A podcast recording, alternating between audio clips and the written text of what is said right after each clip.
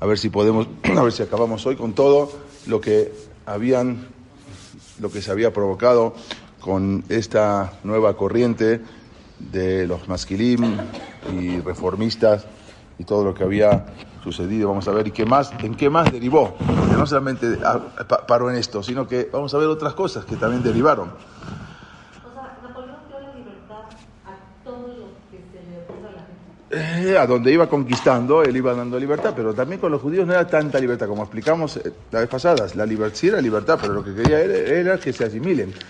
O sea, él era un estratega muy inteligente, no era como los demás gobernantes que subían y que em- empezaban a ponerles impuestos a los judíos y les empezaban a, a correr a los judíos. No, Napoleón era muy inteligente, Napoleón sabía que los judíos son muy valiosos económicamente, eh, culturalmente. Entonces lo que él quería era mantener, pero que se asimilen, que sean como los franceses. No quería, no era como otros gobernantes, ni, siquiera les puso impuestos, ni siquiera les ponía, eh, los hacía eh, usar alguna insignia, alguna señal, no, para nada, al revés, él, él canceló todo eso. Lo que sí quería era cancelar, era que, que se asimilen. Querían que sean asimilados, judíos asimilados, judíos franceses, y vamos a ver eso un poquito ahora más. ¿Y qué sucedió? Los masquilim, cuando digo masquilim, los, eh, la ilustración o la escala, reformistas, más o menos, es todo lo mismo. Masquilim habían crecido en número. Entre lo que pasó y aparte la emancipación, se juntaron las dos cosas, entonces empezaban a crecer mucho en número. Y habían aumentado también su presión por las reformas de la comunidad. O sea, ellos querían reformar la comunidad. O sea, ya eran, de repente, en, en ciertos lugares ya eran mayoría, vamos a ver, gran mayoría. Había un, eh, un Yehudi, Israel Jacobson se llama, se llamaba, era un rico banquero judío, eh, muy conocido, muy respetado. Eh, era una personalidad, la gente lo, con- lo conocía como una personalidad distinguida, alguien muy, muy importante, muy hashub. Incluso era una persona arraigada a la fe judía, no era una persona que no entendía nada. Después de la caída de Napoleón, porque contamos la vez pasada como al final Na- Napoleón llega a Rusia y ahí cuando él estaba esperando que, que el zar ruso venga a recibirlo, el zar ruso lo dejó esperando a él hasta que llegó el invierno. Y cuando llegó el invierno, mm, no, fue un desastre, un reguero de cadáveres desde, desde Moscú hasta Francia. Prácticamente el ejército se deshizo eh, entre el frío, entre la tierra quemada que, que utilizaron, empezaron a quemar todos los campos para que les entre el humo y no puedan, eh, no puedan pelear. Bueno, fue un desastre. Al final, después de eso, eh, otras cosas, pero al final termina y cae Napoleón. Y después de la caída de Napoleón, cuando cae Napoleón, los derechos que les habían otorgado a los judíos fueron revocados. O sea, no es que ya terminó Napoleón y todo sigue normal, la emancipación. No, en muchísimos lugares, en muchísimas ciudades, los derechos de los judíos les fueron revocados. No, otra vez volvemos, ya no como antes en guetos. No, no, no volvieron a armar los guetos y así, pero muchos de los derechos que le habían otorgado a los judíos les fueron cancelados. Allí, en el corazón del movimiento reformista, que era en Alemania, Jacobson puso en marcha vamos a decir, sus bien intencionados, pero devastadores planes. O sea, repito, él tenía una intención más o menos buena, pero fue algo devastador para el pueblo judío. Este Israel Jacobson que vemos aquí. ¿Por qué digo así? En un esfuerzo por revitalizar la asistencia, porque la gente ya a, las, a, las sinagogas, a los Betacnesiot, con la emancipación y con el modernismo, la gente ya dejó de ir a los Betacneset. Entonces Jacobson empezó a pensar, bueno, ¿qué es lo que yo tengo que hacer? Modernizar en el Knis para que la gente pueda volver a llegar a los Betacnesiot. O sea, él quería hacer algo. Entonces, la intención, como dijimos, al principio era buena. A ver, ¿cómo puedo hacer para ganar gente y que puedan llegar o volver aquí? Entonces empezó a analizar y a determinar la forma de cómo promover los servicios en el Beta Knesset. O sea, cómo promover las cosas, cómo promover los cánticos, cómo cómo promover que la gente se sienta eh, atraída para ir al Beta Knesset. Él concluyó, entonces, que los judíos no estaban interesados en, en rezar, porque los lugares eran monótonos, ¿no? Uno iba al Betagneset, siempre lo mismo, siempre los mismos cantos, siempre la misma tefilá, siempre lo mismo. Entonces, la gente empezó a perder un poco de interés, más con la emancipación, la modernidad y todo lo que pasó. Y también, aparte porque estaba el reformismo y la escala, entonces eran monótonos, aparte carecían también, los, los, carecían de estética. O sea, ah, eran viejitos, ya sabes, así, feos. Había que hacer algo para llamar la atención. Además, muchas de los rezos eh, eh, en, hebreo eran inentendibles para el judío común. ¿sí? No, estaban rezando, no entendían lo que rezaba, pero así está en hebreo, yo rezo, rezo. No había eh, libros de traducciones. Había uno que había hecho Mendelssohn, pero ese se usaba para los masquilín, pero normalmente en los, en los crisis ortodoxos no se usaba. Entonces, ¿a quién le podría interesar rezar palabras sin entender lo que está diciendo? Entonces él empezó, empezó a analizar qué es lo que tengo que hacer para modernizar y que la gente se sienta atraída. Si bien este Jacobson, en verdad, tenía razón en su convicción de que un Yehudi debe aprender a rezar, a aprender a, entender, ¿no? Debe estudiar cuál es la, traducción del rezo, para no leer así sin saber lo que está, sin sentido, para poder rezar de corazón. ¿Cómo una persona puede poner corazón en un rezo si no entiende lo que está diciendo? Entonces, en ese, en ese punto tenía razón, pero la solución que propuso fue desastrosa, terrible. O sea, en ese punto tenía razón, pero la, la solución que propuso para eso, había otras soluciones que podía dar, fue terrible. Jacobson que había visitado iglesias y había quedado impresionado por los vitrales de las iglesias, por los tallados de las iglesias. Él se quedó impresionado, dijo, esto atrae al público, esto es lo que entra uno, va al Vaticano, se ve impresionante, y las iglesias como mostramos la vez pasada. Entonces, toda esa la magnificencia de los servicios cristianos, cómo hacen todo, esa pompa, ese show. Entonces, todo eso hacía un lugar de culto que fuera más agradable que en cambio la sinagoga tradicional, que era ir, rezar en un knis, en Betagres, normal. Entonces él quería modificar todo eso. Entonces pensó, si los judíos empleáramos los mismos métodos que los cristianos, seguramente la gente estaría más interesada en acudir al Betagreset. Entonces quería empezar a traer a gente al Betagreset. Esas mejoras comenzaron de una manera pequeña al principio. No es que cambió, bueno, voy a cambiar todo. No. Con un poquito, empezó con unas cositas chiquitas al principio. Empezó con introduciendo el, eh, rezo eh, de algunos Teilim en alemán. O sea que la gente que está leyendo Teilim le pide, pide, por alguien, pero ¿qué, estás leyendo? ¿Qué sabes? ¿Qué entiendes del Teilim? Bueno, hoy en día tenemos los libros en traducción, en fonética, pero no había. Entonces la gente que está... Él empezó traduciendo ¿qué, le podemos decir de reformista si tradujo el Teilim en alemán, que era el idioma? Nada. O sea, eh, eh, cambio muy pequeño. ¿Sí? Pero luego también tenía que amenizar eh, entonces, que, el rezo, que no sea tan monótono. Por lo tanto, trajo un coro de hombres y mujeres, ¿sí? Mixto, o sea, cantaban, amenizaban, así como el, como el Betagres Tagador, pero ahí no hay mujeres, ¿no? bueno, él, no es que había, el problema es que en ese momento, en donde estaba él en Frankfurt, había fallecido el rabino y quedó en un momento que se llamaba Abraham Cohen y en un momento no había rabinos. Entonces, él, entonces la gente no venía, entonces no acudía, empezó a poner, bueno, empezó a poner puros hombres eh, y después un poquito de mujeres y así empezó. Eh, toda esa, la intención era para embellecer el servicio. La forma tradicional... Estábamos hablando ya conservador, ya, ahora vamos a ver, tirando a reformista. Él no era rabino, él era un comerciante, como dijimos, ah, justo un comerciante muy, muy, eh, muy respetado, muy rico, y, eh, y aparte una persona eh, religiosa, o sea, una persona con, con, tradiciones muy fuertes, no era una persona que no sabía nada. La forma tradicional de, de la celebración del Bar Mitzvah también se modificó, o parecía como una, como una confirmación cristiana, o sea, como después de, como al principio que le hacen el bautismo, pero después hacen una confirmación. Bueno, allí se veía algo, pero lo más radical de todo fue que este, Jackson, este Jacobson introdujo ya el órgano. ¿Por qué? Porque ¿qué van a cantar los, eh, los, eh, el coro? Entonces había que tener un poco de música. Entonces mete el órgano, al principio no para el sábado, para día de semana, todo, pero para bar misbot y todo. Pero después de a poco se fue dando que, este, bueno, pero si el que toca es un, un gentil, ¿qué problema hay? también cuando estamos en la casa viene y prende la luz, apaga la luz. Acá está tocando un gentil, no hay ningún problema. Todo era para acompañar toda la recitación de los salmos, el rezo. Esta innovación provocó un alboroto, provocó algo, un horror prácticamente en la comunidad judía ortodoxa, que, de repente coro y de repente empezaban a meter órgano, el órgano eh, la música.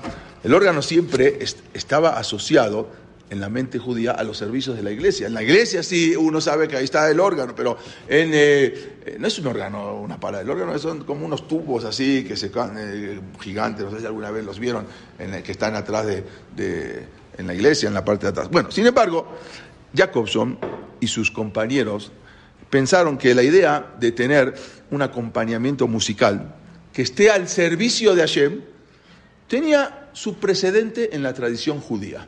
¿Dónde? ¿Alguien sabe dónde? Pues David con el arpa. No, que él decía que esto no era algo innovador, sino esto era algo que estaba haciendo, algo que tenía un precedente en, la tradición judía. ¿Dónde se tocaba música? Muy bien. Él decía que los Leviim en el Bet cuando, mientras hacían los korbanot, los korbanot estaban en lugar de la tefilá, los korbanot se tocaban los Leviim, y los, los, tocaban música con, con, con violín y con flauta y todo. Es más, un korban que se hacía sin música, no servía el corbán. O sea, así es. ¿Eh? Hay mahloket en Shabbat, hay quien dice que sí, hay quien dice que no. Hay quien dice que se hacía. Entonces, eh, la pregunta era: hay, hay, hay, quien dice que no, que era música, eh, el corbán no sirve sin música, pero, pero cantada. No hace falta con kelishir, con objetos. Y hay quien dice que no, que tiene, hay, más, hay, hay una discusión que dice que tienen que con kelishir. Entonces él decía, ellos alegaban que después de todo, el servicio en el Betamidash era realizado mediante música y mediante un coro de los Levim. Entonces acá también tenemos el Betagneset con coro y con música. ¿Qué tanto le están haciendo al cuento? ¿Y qué tanto le están haciendo? si esto era lo que hacían los Levim. Y eso empezaron a ver esas cosas, empezaron a ver esos cambios, de a poquito, de a poquito, después fueron drásticos, todavía peor, pero de a poco empezaron con todos esos cambios. Las oraciones diarias, los rezos ya empezaron a quitar, como dijimos la vez pasada, porque empezaron a quitar, eh, nosotros ahora ya estamos emancipados, ya no tenemos que estar anhelando volver a Israel, a Sion Berajamim, con el Mashiach. Ya, acá ya estamos emancipados. Todo esto era antes, en la esclavitud, cuando los judíos estaban oprimidos, en los guetos. Ahora ya nos abrieron. Entonces, todo esto es, decían Beshubejale Sion Berajamim. ¿Por qué Beshubejale Sion? ¿Por qué tenemos que volver a Sion? Tenemos que volver a Berlín, no a Sion. Berlín es, nuestro, nuestro lugar. Y después decían la, reconstrucción del Betamitas. ¿Para qué queremos? Decimos, Ubne, Otah, Viñán, Olam, Viperami, Ameno. Que se construya en nuestros días rápido. Todo esto fue cancelado. Porque no necesitamos ahorita que se construya nada. Aquí estamos bien, en Berlín, en Frankfurt, en, en, Múnich. Todo esto, esto es nuestro país. Todos los judíos, ellos decían, todos los judíos deben ser leales únicamente al país donde viven, únicamente. Y deben de dejar de considerarse desarraigados de su patria. No, al contrario, no, no, que estamos en exilio, el exilio ya acabó. Ahorita estamos en Alemania, no hay exilio, el exilio, Alemania es libres, emancipados, libertad, ya el exilio eso ya no se menciona más. E incluso ellos negaron eh, eh, los Icarín del Rambam, los 13 Icarín del Rambam, todo eso, también los 13 artículos de fe. Eh, mezclaban también celebraciones de las festividades judías con cristianos.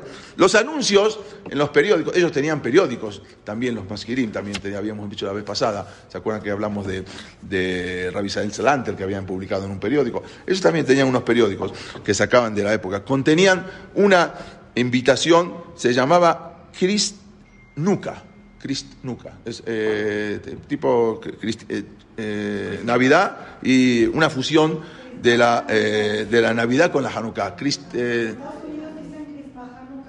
bueno, acá también, Crist Nuca. Sí. Estamos hablando más o menos del siglo XIX, 1840, más o menos por ahí, que estaban, estaban sucediendo todas estas cosas. Un grupo especial, habían hecho, incluso habíamos contado la vez pasada, que hicieron en 1844 una reunión en una ciudad que, que ahí hicieron, eh, en una ciudad en Alemania, que ahí hicieron varios eh, decretos de que ya los judíos podían, era optativo hacerse el Brit Milá, ya había cosas que estaban permitidas, que es casarse con un gentil, también estaba, con un gentil estaba permitida, porque eso era para los siete pueblos que cuando Yoshua entró a, Israel, es a, a Jitía, a Moriba, pero sí, pero hoy en día ya no se saben esos pueblos. Y había entonces muchas cosas. Los días de Yom Tov, por ejemplo, hoy en, en en, el exilio, son dos días. Pero ellos los redujeron a un solo día, no hace falta hacer dos días. ¿Para qué? Porque igual que en Israel, para demostrar que los judíos ya no, no estábamos en el exilio, ya estamos en Alemania, ya no estamos en el exilio. Entonces, por lo tanto, es como Israel y Berlín es como Jerusalén. Por lo tanto, es un solo día y cancelaron todos los días de Yom Tov, menos Rosana. Rosana son dos días aún en Israel, pero todos los demás días ya se hacía eh, un solo día. La apertura del, templo reformista, el primer templo reformista se abrió en Hamburgo del mundo en 1818. Eh, eso provocó, después, después eh, al principio, como dijimos, no era tan obvio, pero eran unas cositas que se iban desviando, después fue mucho más.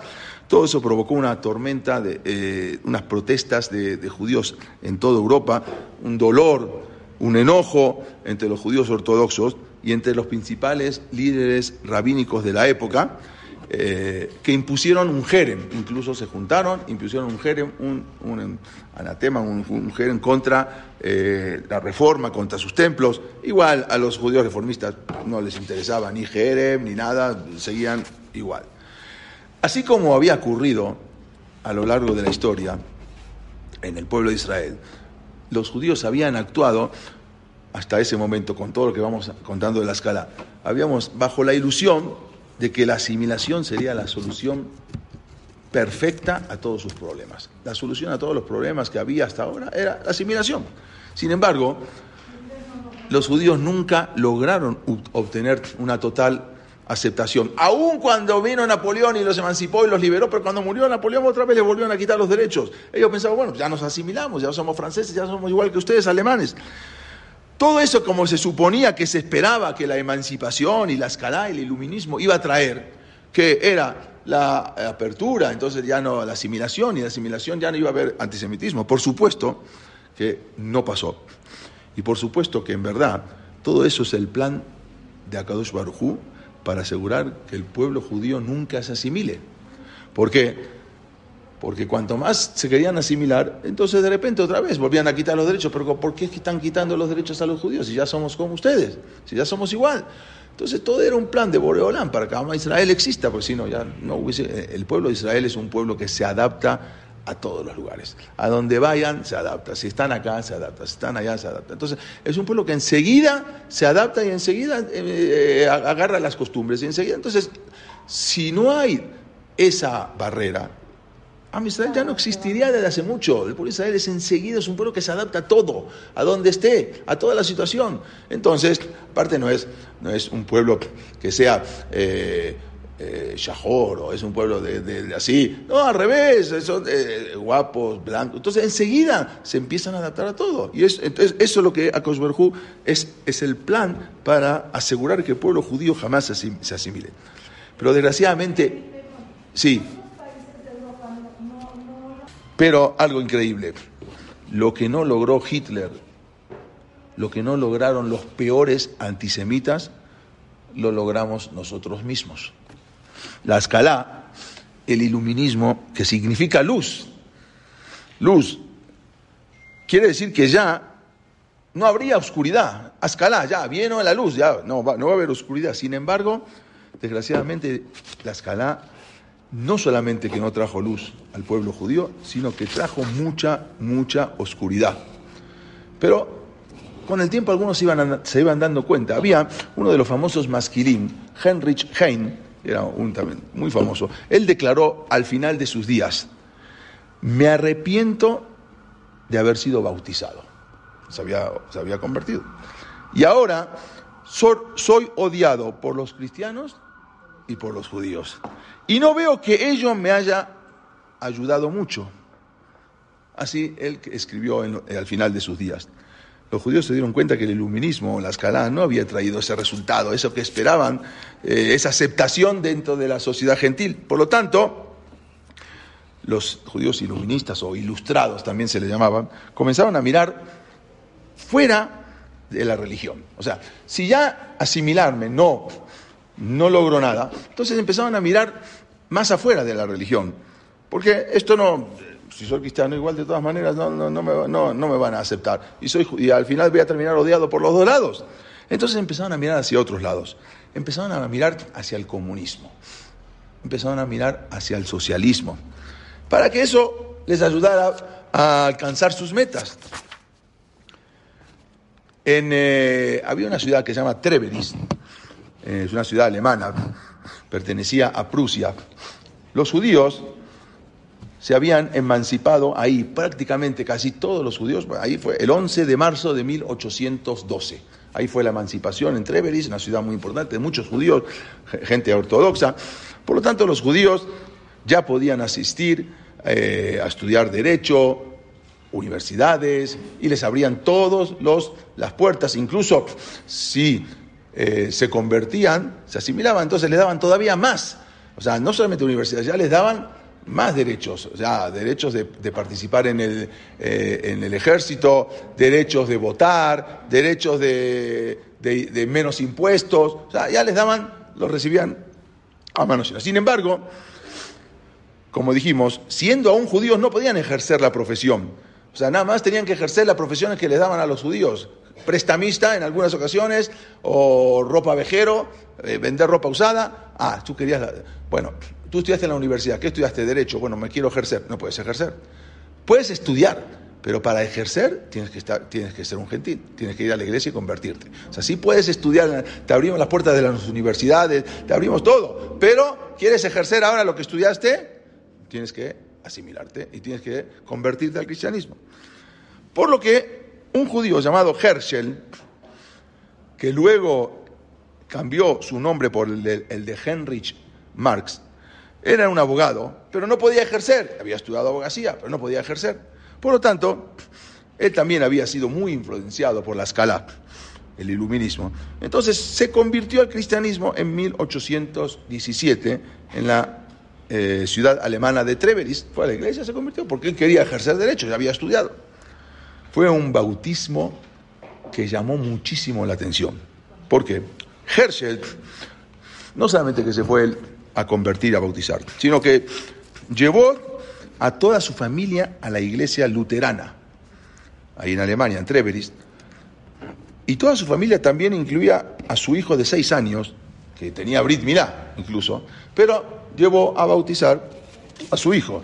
Y a su hijo le puso Karl Heinrich Marx. Le hizo con, todo Brit Milá. Esta conversión fue aún más grave porque el abuelo de Marx era, seguía siendo rabino. O sea, el hijo, que si el papá de Marx fue y se convirtió porque él había estudiado Derecho y ahí él quería, quería ejercer. Pero su abuelo seguía siendo rabino. Seguía siendo rabino en Treveris, en la ciudad, incluso hasta, hasta su fallecimiento en 1789. Y aún más todavía, su tío aún seguía siendo también rabino. Era una familia de rabinos. Su madre, que se llamaba Henriette Pressbrock, eh, también se había convertido. ella no fue con su esposo, pero fue más adelante, en 1825 se había convertido.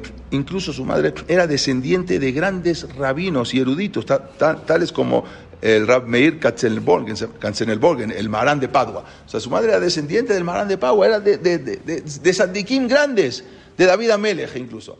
Entonces, y como la alajá es que se considera un yudí a quien nace de una madre judía. Por lo tanto, Karl Marx no solo que nació judío, sino que lo fue durante sus primeros seis años de vida, con Brit Milá y todo. Pero su padre lo llevó a convertirse a la iglesia. Más adelante, él tenía 25 años cuando escribió El pueblo judío en la historia, en donde dice que para los judíos lo que es la usura y su Dios es el dinero. Eso es para los judíos. Entonces empezó ahí anti, totalmente, a escribir cosas antijudías. Como ya, como dijimos antes, empezaban a buscar otras cosas. Ya eh, el bautismo y el, cristianismo y la asimilación no te daba nada, porque tampoco te daba los derechos y tampoco te daba te, da- te- aceptaban, ahora salías al revés, salías odiado por los cristianos y por los judíos. Entonces empezaron a buscar otras cosas, el socialismo, el comunismo. Para Marx, la emancipación de la humanidad sería posible solo con la desaparición del judaísmo. Escribe en su libro, la única manera de que se emancipe la, la humanidad, por lo tanto, no puede haber otra manera que la de eliminarlos. Estamos hablando de un judío. Sus escritos antisemitas se transformaron en la base de la persecución de los comunistas contra los judíos en la Unión Soviética. Todavía no empezaba, todavía era una época de los Ares, pero ya se transformó su base, sus escritos en toda la persecución luego comunista en la Unión Soviética. Desgraciadamente, Karl Marx ocupó un lugar en la larga, larga fila de ex judíos que calumniaron contra su propio pueblo. No es el primero, una larga fila.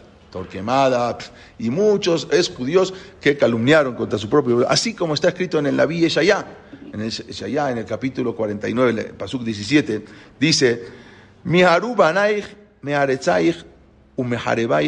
yetzeu. Aquellos que te quebrantan y te destruyen provienen de tu mismo pueblo. Así trae, eso lo trae en el Naví Yeshayá, Peregmentet, en el, en el eh, Pasuk Yudzain. Así trae en Naví Yeshayá.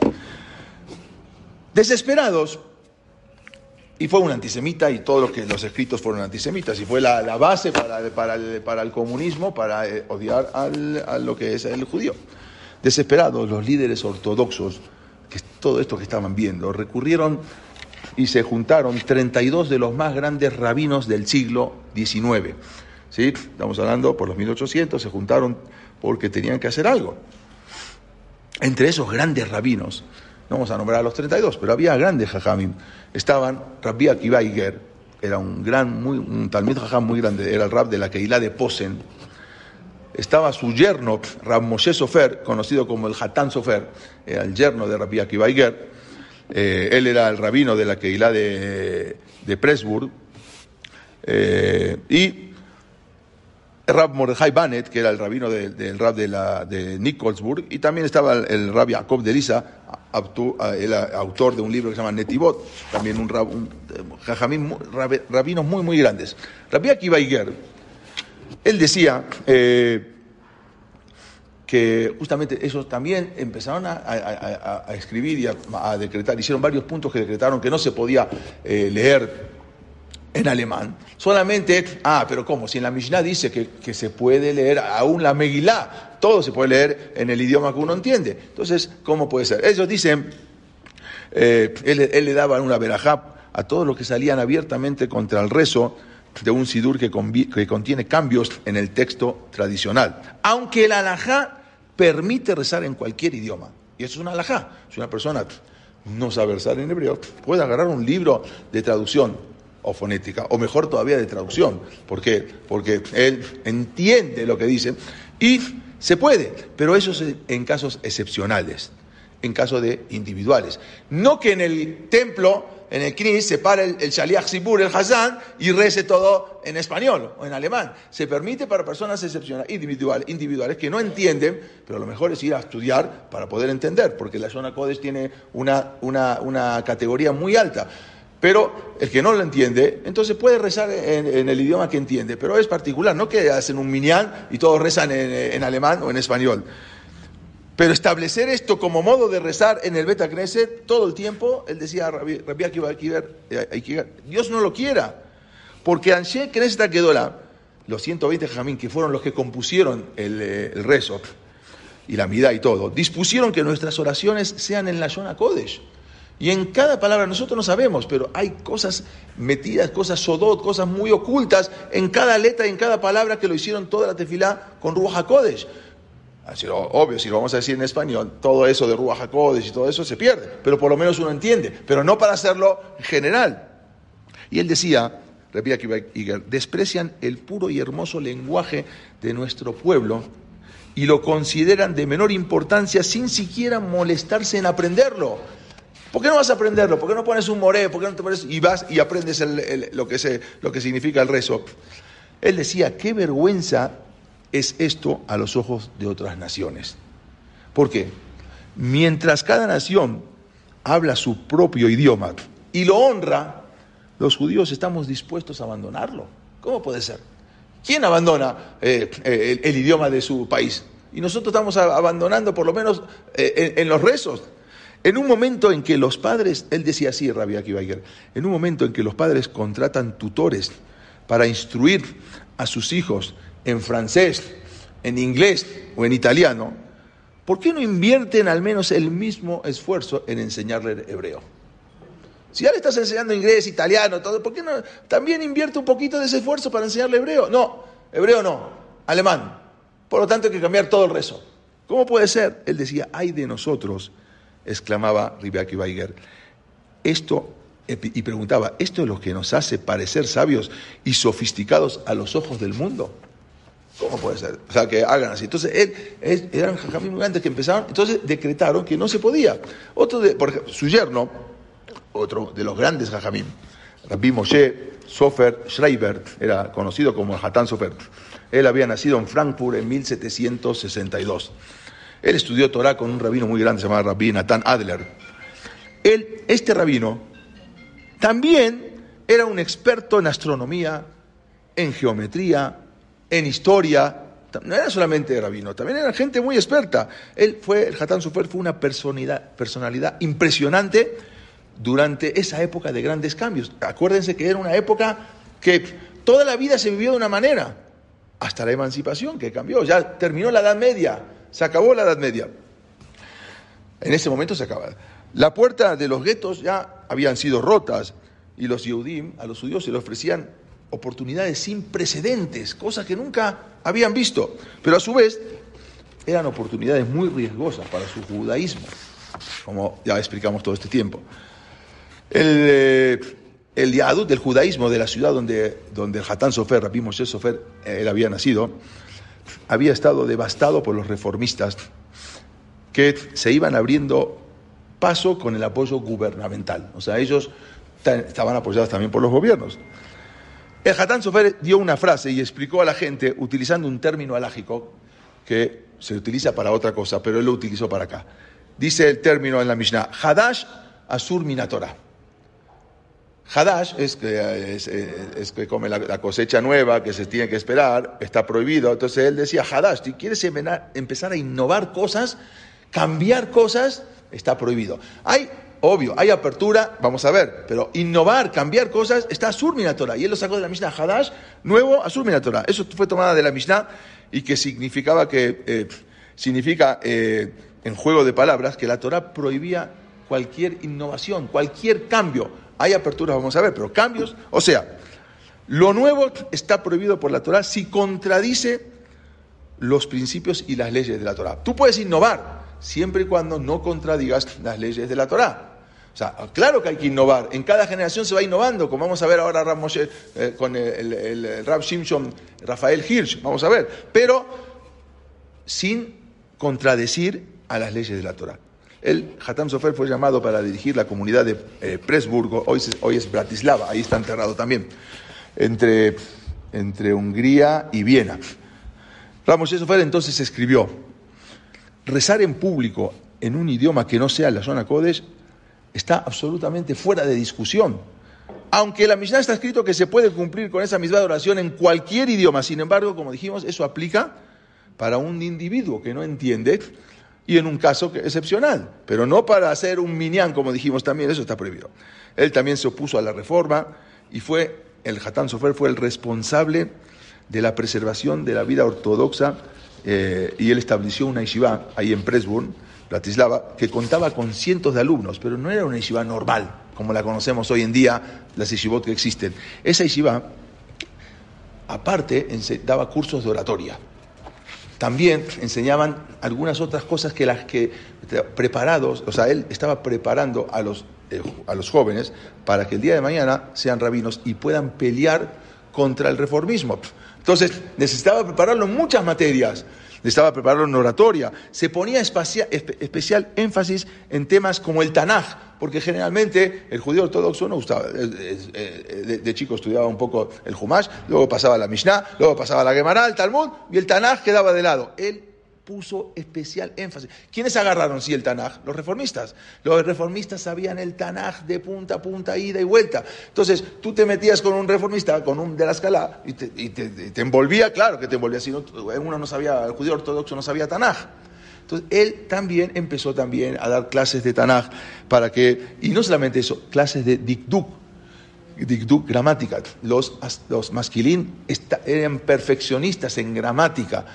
Y el judío ortodoxo, ¿qué gramática ni gramática? Si estaba estudiando todo el día Mishnah y Talmud, ni gramática. Entonces él empezó con todos esos temas para preparar en un futuro a todos sus alumnos. Eran materia, todas esas eran materias que los judíos ortodoxos solían descuidar. Enseñó Torah a miles de alumnos durante todos los días del año. Un solo día del año Tisha no enseñaba, todos los demás días sí.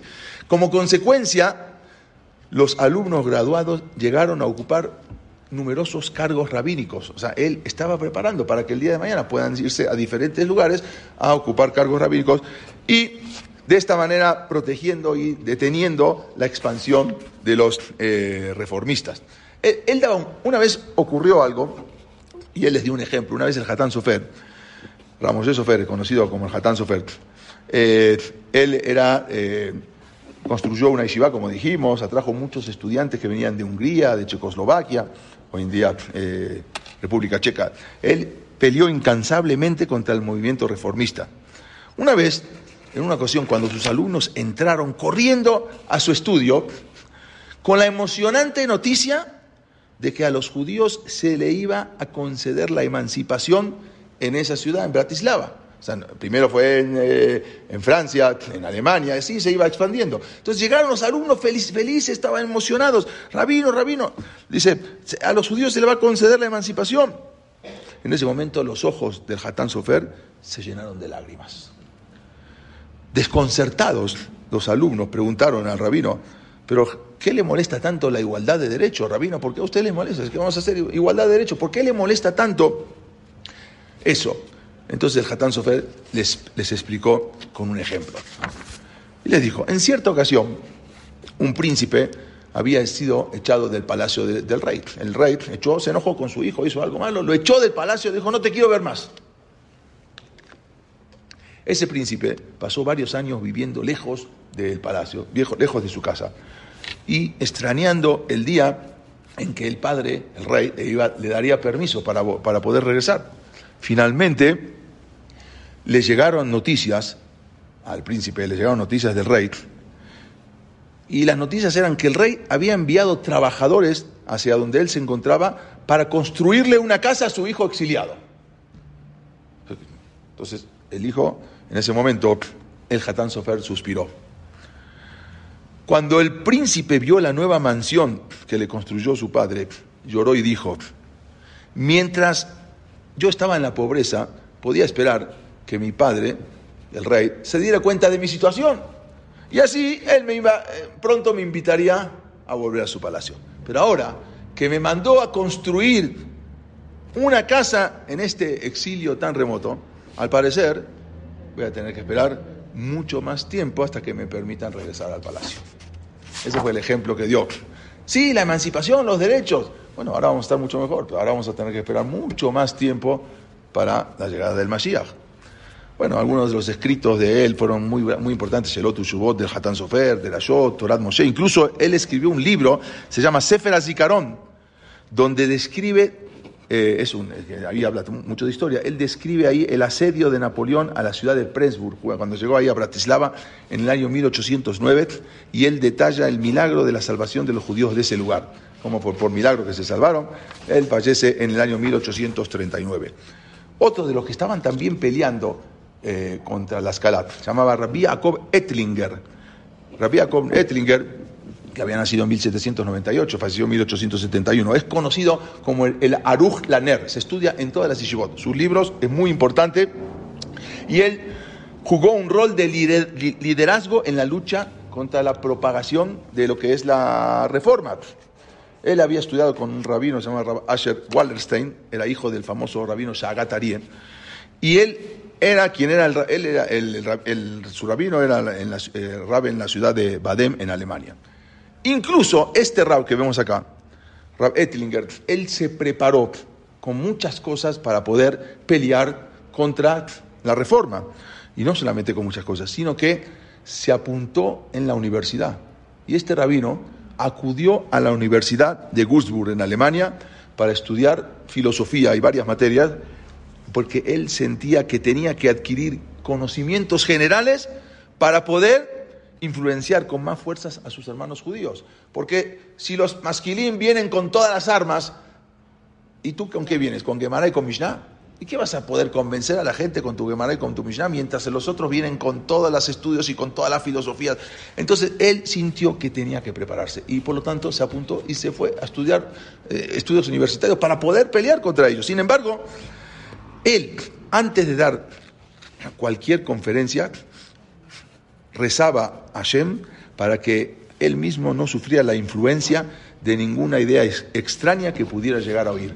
Porque él ahora tenía que debatir, tenía que pelear. Entonces él rezaba a Kosh que no salga influenciado de los masquilín, porque tenía que pelear contra ellos. Ahora sí, resulta que si lo convencen y sale influenciado, salía peor. Fue de los primeros rabinos alemanes que poseían una formación académica. O sea, antes no había. Él fue de los primeros rabinos, de los grandes rabinos, porque sus libros se estudian en las, en hoy en día, en la Ranger. Y él fue de los grandes rabinos que poseían esa formación académica, de los primeros. El Rab Ettlinger era uno de los más fuertes oponentes al movimiento reformista y fue el, que dirigió esa protesta también, después una protesta muy grande, que se juntaron más adelante 173 rabinos contra la conferencia de Brunswick en 1844. ¿Se acuerda que habíamos dicho, que había dicho también el Magid de Kelem, que dijo, ustedes hicieron un Shulchan Aruch, en lo que dice que un judío se puede casar con una gentil? Va a venir unas épocas en que los mismos alemanes van a escribir un Shulchan Aruch, que van a decir que está prohibido que un judío se case con la raza aria, ¿sí? que fue más adelante todo lo que fue el, eh, el decreto de lo que sacaron de Nuremberg. Bueno, entre sus alumnos también de este rab estaba el del rab Ettlinger, un alumno de él era Rabbi Shimon, Rabbi Shimshon Rafael Hirsch. Vamos a ver que fue uno de los que más peleó contra la escala. También sus cuatro yernos de él fueron grandes rabinos y él fue el último, este Rabbi Ettlinger fue el último rabino alemán autorizado como juez civil o sea, él, aparte de juez, era juez civil en la corte alemana. Eh, fue el último de los que hoy en día, hace poco cuando fuimos a Marruecos, ahí todavía los rabinos siguen trabajando en la corte civil, los mismos rabinos. Pero el de Alemania fue el último rabino que trabajó en la corte civil en Alemania. Él falleció en 1872. Y eh, antes de pasar con Rabbi Simpson, Rafael Hirsch, me voy a adelantar un poquito, pero más o menos la, la misma época, otro de los que peleó también contra la escala es Rabbi Meir Leib Yehiel Mijael, conocido como el Malbim. El Malbim está en muchos de los Humashim que explica toda la Torah. Así como está Rashi, como está, también está el Malbim. Él había nacido en, Ucrania, se había quedado huérfano desde muy pequeño. Eh, y un rabino de ahí de Ucrania se, se, encargó de darle, enseñarle Torah. A los 13 años, el Malvin había viajado a Varsovia a estudiar Torah ahí con, eh, y lo, veían como un ilui, como un niño prodigio, o sea, era algo, un niño que es muy inteligente. Y después lo nombraron en 1858 como rabino de Rumania. Rumania también estaba muy influenciada por la escala. Allí había un grupo de reformistas en Rumania, estaban liderados por un judío que se llamaba Luliu Barash, aquí lo vemos, era el líder del movimiento reformista de Rumania. Él había fundado ahí en Rumania las escuelas reformistas para judíos y también eh, los, eh, las sinagogas con el órgano, con el coro. Cuando el Malvin llegó a Bucarest, procuró por todos los medios de fomentar el estudio y el cumplimiento de la Torah. Vio que la comunidad también estaba muy desarraigada, muy alejada. Y él empezó predicando para que la gente observara el Shabbat y el kashrut. O sea, que llegue el Malvin a pedirle a la gente que cumplan Shabbat y que coman kasher. Estamos hablando hoy, estamos hablando eh, en, el, eh, en el siglo XIX. Él se opuso en forma especial a la reforma en el área justamente que ellos se, se, sentían superiores a los judíos ortodoxos, que era el Tanaj. Y el Malvin, él explica todo el Tanaj. Y justamente él se especializó también en eso. Eh, todo eso tradicionalmente no se estudiaba en la Sishibot, el Tanaj, eh, como se estudiaba así como se estudiaba el Talmud. También el Malvin tomó medidas drásticas, como por ejemplo, él tenía, eh, él, era reconocido, entonces la comunidad, entonces él tenía, o sea, el gobierno le, daba dinero a la comunidad para que la comunidad reparta a las escuelas. Así era en ese momento, el gobierno le daba a la comunidad eh, para que le dé a las escuelas. Entonces, él tomó esas medidas drásticas y le quitó el subsidio a las escuelas reformistas. Y ahí se armó un tremendo problema, eh, incluso detener la construcción de las sinagogas con órganos, incluso les prohibió a los carniceros venderle carne cayer a, quien, a, quien, a quienes no cumplían Shabbat. O sea, tomó medidas drásticas. No cumples más, ¿para qué quieres comer kasher? Los reformistas, entonces, imagínense, ahí explotó, estaban enojadísimos con él. Entonces, elaboraron una acusación falsa en el gobierno. Eh, y él le dijeron que es el que prohibía la asimilación, que los judíos, de los, judíos a la sociedad, eh, lo, lo, nombraron, lo acusaron como antipatriota. Y peor aún, lo denunciaron por blasfemar contra el cristianismo en sus comentarios en el Tanaj. Entonces llegaron a la iglesia, llegaron al gobierno, los mismos judíos lo fueron, este Julius también, lo fueron lo, lo acusaron. El gobierno entonces aprovechó esa pelea que había entre los judíos de Rumania y en 1862 le prohibió al Malvin hablar en público. Ya, ese rabino está prohibido hablar y le quitó el título de gran rabino de Rumania y también le quitó la autonomía financiera de la comunidad. Tú ya no vas a el que reparte el dinero, tu comunidad tampoco. Las peleas continuaron hasta que los reformistas lograron que el gobierno mande a la cárcel al Malvin. O sea, con las acusaciones siguieron y luego de la cárcel también lograron que lo expulsen de Rumania en 1864, el Mal. Y incluso venían a matarlo contratado, unos matones, contratado también por los, por los eh, reformistas, pero él se salvó de la muerte porque personas que intervinieron a su favor y al final se marchó de Rumania. Incluso fue después de Rumania también, aunque se marchó, fue perseguido por los partidarios de la, de la asimilación. Él lo consideraban al Malvin como una amenaza a su ideología. O sea, este no, no va con nosotros. Bueno, al final el Malvin se, pudo se tuvo que trasladar un puesto a otro en cierto momento hasta pensaron, le mandaron un puesto en la ciudad de Nueva York. En Nueva York le mandaron un puesto para que llegara acá y ser rabino en Nueva York. Ya todavía en Nueva York, en ese momento eh, eh, eran todavía dominaban los reformistas, porque los primeros que llegaron, aparte de los que habían llegado en 1654, que eran los separadín, pero después empezaron a llegar los, eh, primeros que habían llegado son los reformistas. Le habían sugerido, le habían invitado a un puesto pero no lo agarró. Después de cuatro años tomó el cargo de rabino en Ucrania, luego en Bielorrusia, luego después en Prusia y luego fallece en Kiev en el año 1879. Pero por último, habíamos hablado de este gran rabino, se llama Rabbi Shimshon Rafael Hirsch o Samson Rafael Hirsch.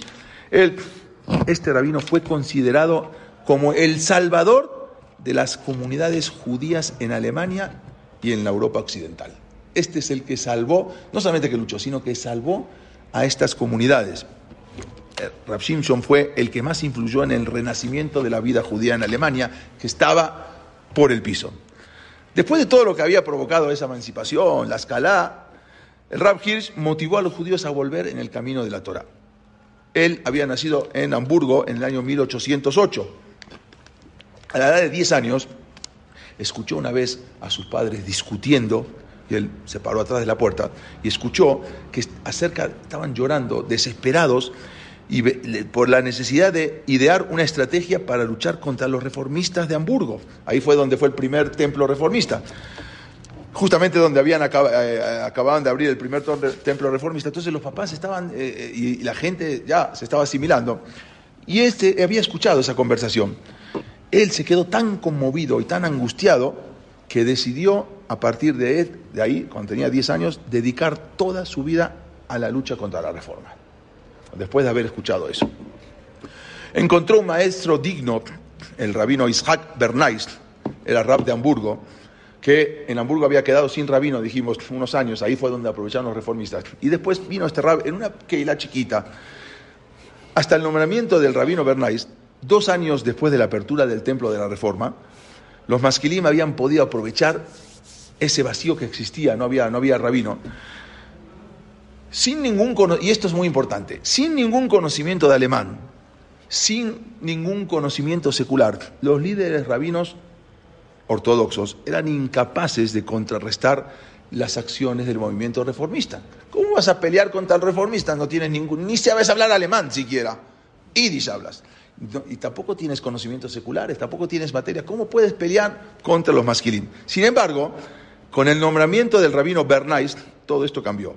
Él sí hablaba alemán con fluidez. Él había asistido también a la universidad.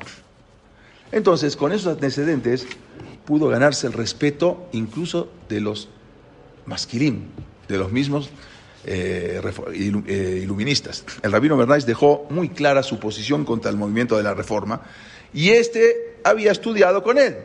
El rabino, este es el rabino Isaac Bernays. Eh, él había estudiado, él había estudiado, Rab Shimshon Rafael Hirsch había estudiado con él durante su adolescencia y fue absorbiendo todas sus, esas convicciones.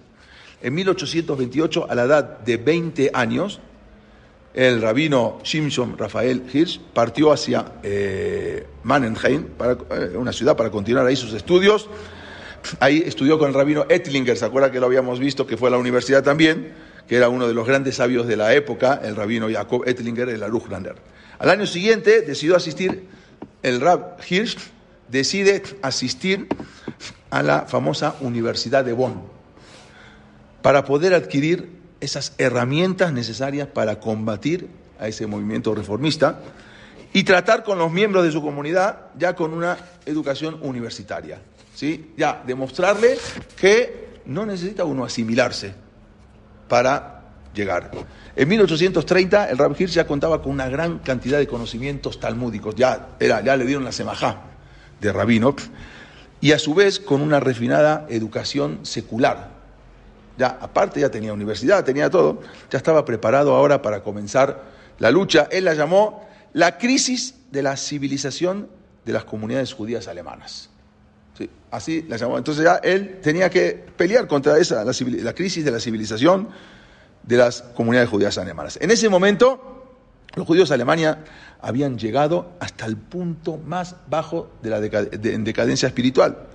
Con la ilustración reformada, la emancipación se había convertido en un sinónimo de intento de hacer que el judaísmo fuera, lo más parecido al cristianismo. Había una sociedad llamada la Sociedad de Cultura Judía, así se llamaba la, la Sociedad de Cultura Judía Alemana, era una organización que se dedicó a establecer escuelas y academias para la promoción de oficios, oficios para la promoción de las artes, las investigaciones científicas y te ofrecía también un camino directo hacia el bautismo. Esa era la sociedad de cultura judía. ¿Cuál era el razonamiento? Ya vamos a acabar en tres minutos. ¿Cuál era el razonamiento reformista? Era, si el judaísmo y el cristianismo tienen tanto en común, entonces, ¿qué diferencia puede haber? Esta actitud impactó, o sea, mucho, no solo en la juventud académica, o sea, no jaló solamente a la juventud académica, sino también en los comerciantes, en los trabajadores, en la población en general. En Alemania era impresionante. En ese momento, con la aprobación de la emancipación, el crecimiento del movimiento de la reforma a pasos agigantados, entonces el rabino Hirsch se vio obligado a aceptar eh, cómo estaba el actual el actual eh, estado de las cosas y tuvo que pensar y determinar la mejor manera de hacerle frente a esta situación. Entonces se tenía que abrir un poco, porque si seguía cerrado no iba a poder pelear contra la escala. El Rav Hirsch desarrolló una filosofía para enfrentar el nuevo desafío de la emancipación. Torah im derejeres. Este era el lema del Rav Hirsch. Esto aparece en el Pirkei Avot. ¿Qué es Torah im derejeres? Torah im derejeres se puede interpretar de muchas maneras. ¿Sí? Torah con derejeres quiere decir Torah con modales. Torah derejeres también es Torah con trabajo, Torah con estudio. Derech Eretz, el, camino de la población, el camino del mundo. O sea, asociar la Torah a, a lo que está eh, la modernidad. Entonces él decía Torah derejeres. Este era el término. Ese término abarca, como dijimos, muchas actividades del hombre en este mundo, incluyendo estudio secular, incluyendo cultura, incluyendo la búsqueda de la vida, de una vida y la exploración de la naturaleza. Torah Inderech Eretz. El Rav Hish lo explicó de la siguiente manera. Dice, no hay ninguna objeción que un judío pueda estudiar alguna ciencia. No hay objeción que un judío pueda estudiar una materia siempre y cuando, mientras esta ciencia o esta materia pueda ser útil para comprender mejor la Torah y las misbot. Todo lo que puedas estudiar, si te sirve en tu vida personal para crecer espiritualmente, está muy bien. Si te sirve para asimilarte, está muy mal. Esto es solamente entendiendo que la Torah, siendo una revelación divina, tiene absoluta autoridad sobre la ciencia. La ciencia es ciencia y todo, pero la Torah es una autoridad. Entonces, todo, como decía el de Vilna, él estudió todas las materias y todas las ciencias para acercarse a la Torah. Rav permitió incluso el estudio de la ciencia, la naturaleza, siempre y cuando estuviese, como dijimos, asociado a la Torah. Y decía así, él, a diferencia de los rabinos de Rusia y Polonia, que eran rabinos mucho más cerrados. Antes preguntó recién si en toda Europa era. No, en Rusia y Polonia no había entrado la escala, o casi nada. Ahí la posición de esos rabinos contra el movimiento de la reforma fue muy fuerte, nunca lo dejaron entrar y evitaron esa manipulación del judaísmo. Pero el Rav era diferente, él vivía en Alemania. El Rav entendió que los judíos alemanes que estaban expuestos a la emancipación y estaban expuestos a un mundo secular entonces los, judíos alemanes necesitaban algo más. Necesitaban algo más que Gemara, que Talmud, que Mishnah. Necesitaban algo más. Entonces, eh, él decía, escribió muchas obras en alemán, explicando también las, verdaderos, eh, las verdades de la Torah en términos modernos. Él también escribió en 1836 las famosas 19 cartas, un libro que se llama, muy famoso, Igrot Safon. Son unas cartas escritas a un estudiante universitario ficticio, ¿sí? Unas cartas, quien ese estudiante está completamente confundido acerca de su identidad judía y de que y él entonces de manera intelectual explica la refutación ortodoxa a las ideas de la reforma. Son cartas que le manda a su alumno, pero un alumno ficticio, y en esas 19 cartas va explicando toda la relevancia de la Torá en la época moderna. En 1836 también eh, en 1851 fue nombrado rabino principal de Moravia. Ahora escuchen lo que viene, que esto ya terminamos algo impresionante. Moravia era una provincia astrohúngara de mucha importancia en la que habitaban 50.000 judíos. No era nada despreciable. En Moravia. También él había sido designado como Rosh Shiva de, de la famosa y eh, renombrada Yeshiva de Nikolsburg. Él fue el primero que había abierto un seminario para mujeres. No existía hasta ese momento tipo un Bet Yaakov. No sabía, después más adelante, vamos a ver, pero ahora no. Las mujeres no, las mujeres nunca estudiaban nada, las mujeres eran de la casa, las mujeres, él abrió un seminario, las mujeres no sabían nada. Lo, único que les... Sí, claro. Lo único que, lo único, ella, ella salió por esto, eh, lo único que las mujeres sabían era lo que aprendían de sus mamás en sus casas ni siquiera de sus papás, de sus mamás. Entonces, él abrió un seminario para mujeres incluso, incluso 80 años antes que Sarah Schneider. Eh, que fue la fundadora del Bet para niñas. La Vigris también logró cancelar muchas de las restricciones opresivas que aún permanecían en vigor. Por ejemplo, en Alemania había una ley, se llamaba la ley de familia, que permitía que solo un hijo de cada familia judía se casara y viviera en esa ciudad. Había una ley hasta ese momento. Si tienes más de un hijo, eh, uno solo se permite casar y que vive en la ciudad. Y los demás o se quedan solteros o se van a otra ciudad. Él canceló esa ley porque él, mientras vivía en la ciudad de Frankfurt, en Alemania, eh, eh, él, era también muy amigo, ahora vamos a ver, bueno, él creó un centro de Torah en, Frankfurt, en Alemania, habían, los masquilim habían logrado asegurar la gran mayoría de la comunidad de Frankfurt prácticamente, una ciudad muy importante, ya estaba tomada casi toda por eh, los masquilim. Eso significaba que ahora ellos eran la comunidad oficial. Comunidad oficial para el gobierno eran la comunidad reformista. Allí en Frankfurt, todas las mikvaot, todas los baños rituales, fueron desmanteladas y cerradas. No había una, un, solo mikve kasher en Frankfurt. todos los Talmud de Torah, todas las Yeshivot fueron canceladas, clausuradas. Toda la enseñanza de la Torah en las escuelas fue prohibida por los mismos masquilín, por los mismos reformistas, ayudado por la policía local, que ellos ya tenían el control. Se canceló todo. Una ciudad de grandes también de Jajamín. A consecuencia de la emancipación y el reformismo, solo quedaban en Frankfurt unos pequeños, un pequeño grupo de judíos ortodoxos que ni siquiera contaban con una sinagoga, tenían que rezar en casa, porque ya no tenían sinagoga ortodoxa, todas las sinagogas habían sido tomadas por los reformistas.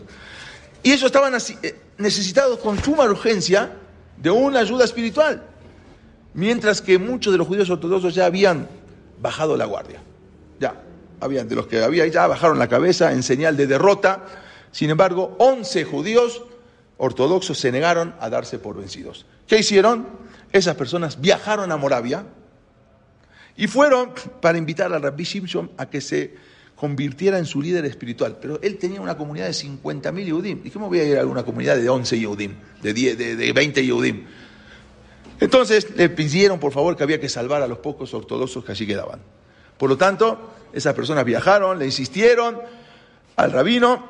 En ese momento no era solamente rabino el, rab, Hirsch, era, en ese momento era gran rabino, era Rosh Shiva y era representante ante el Parlamento en Moravia. Y le pidieron que dejara todos los cargos y que se viniera a salvar a la comunidad de Frankfurt. En 1851, dos años después de la creación de esta comunidad ortodoxa clandestina, porque tampoco podían eh, abrirse, el Rabshincho Rafael Hirsch aceptó dejar, bajo la sorpresa de todos, dejó el cargo de esa comunidad de 50.000 personas y se trasladó a Frankfurt donde había una comunidad con unas, apenas si había un minián para salvar a esa comunidad. O sea, dejar una comunidad de 50.000 personas, incluso se cuenta que durante ese tiempo había un solo muchacho en toda la ciudad que seguía poniéndose los tefilim. Imagínense lo que era. La pequeña comunidad del rab se llamaba Kaal Adat Yeshurum, era una pequeña congregación. La prioridad del rabino era que todavía los pocos judíos ortodoxos que rezaban en una casa privada, porque no tenía una sinagoga, era eh, él, necesitaba este, eh, abarcar primero, antes de construir una sinagoga, quería construir una escuela. Entonces estableció un sistema educativo, Torah Interjeres, se impartían clases intensivas de Torah y también contaba con un riguroso programa secular que los preparaba para enfrentar a todos los desafíos en Alemania. La escuela creció de unos pocos estudiantes, al final se transformó en una gran institución de más de 600 alumnos. Él vino a salvar lo que ya estaba perdido. El mismo Rab fue el director de los departamentos de estudios hebreos y seculares. Él era el, Rab, el director de, español, vamos a decir, y de, y de hebreo. Incluso enseñó historia, enseñó literatura, filosofía en todo ese departamento de secular. Él también dedicó sus esfuerzos para ganar el reconocimiento oficial. Él fue al gobierno para que le dejen su, su comunidad. No, la comunidad oficial era la reformista. Y él se convirtió, en, se convirtió en un brillante ejemplo para el resto de la Europa, de toda Europa, y ver que sí podía convivir el, el judaísmo con toda la emancipación. Entonces, él era amigo de un, de un importante canciller, se llamaba Otto von, Otto von Bismarck. El canciller Bismarck era muy famoso, era, exactamente, era muy amigo de Rav Hirsch, era el canciller prusiano, muy famoso, uno de los más famosos, era considerado como el más grande diplomático europeo del siglo XIX, y él lo ayudó a legalizar su comunidad ortodoxa. ¿Sí? O sea, no, no, no, se podía, en ese momento la comunidad eh, legalizada era reformista, pero le tomó 20 años hasta que al final el Parlamento aprobó eh, la comunidad ortodoxa también, aparte de la que no dependa ya de la comunidad reformista. Entonces lograron eso en 1848, lograron que ya se separaran de la comunidad eh, reformista eh, y eh, permitieron ya abrir su propio Beta Knesset y así él permaneció en Frankfurt durante 37 años, abandonando una comunidad de 50.000 Yehudim para irse a una comunidad de apenas nada, 10 Yehudim, 12 judíos, que al final lo hizo, volvió a renacer toda esa comunidad. Sí. Sí, claro, Bismarck es muy famoso. Es un canciller, es eh, Otto von Bismarck, es el canciller famosísimo. Eh, los ajamín de Europa del Este, a los más duros, ortodoxos eh, de, Polonia, elogiaron el liderazgo del Rab Hirsch, aunque aunque él había abogado por una educación Torah menos concentrada que la exigida por las Ishivot de Lituania y, de, y polacas, pero era, necesitaba eso, porque si no, ya se acababa todo. Sin embargo, reconocieron eh, que la filosofía del Rab Hirsch era la única solución posible para, para el judaísmo de la Torah bajo el dominio de los reformistas alemanes. Este Rabbi Rafael Hirsch pudo crear una generación de judíos cultos y leales a la Torah. Y fue el que salvó el, todo el judaísmo de Europa, de Frankfurt, de, de Alemania, que estaba totalmente perdido gracias a, este, a estos rabinos que hablamos y especialmente Rabbi Shimshon Rafael Hirsch, que fue muy, muy, famoso porque él fue el que peleó, el que más peleó contra todo esto y pudo salvar a todo esto que ya era una catástrofe y él gracias a Dios pudo salvar. Y esto fue la culminación de todo el tema de la escala, que la semana que viene vamos a empezar con otro tema, pero más o menos para entender qué era lo que quería uno y cómo se salvó el judaísmo. Hasta aquí llegamos. Gracias. Gracias.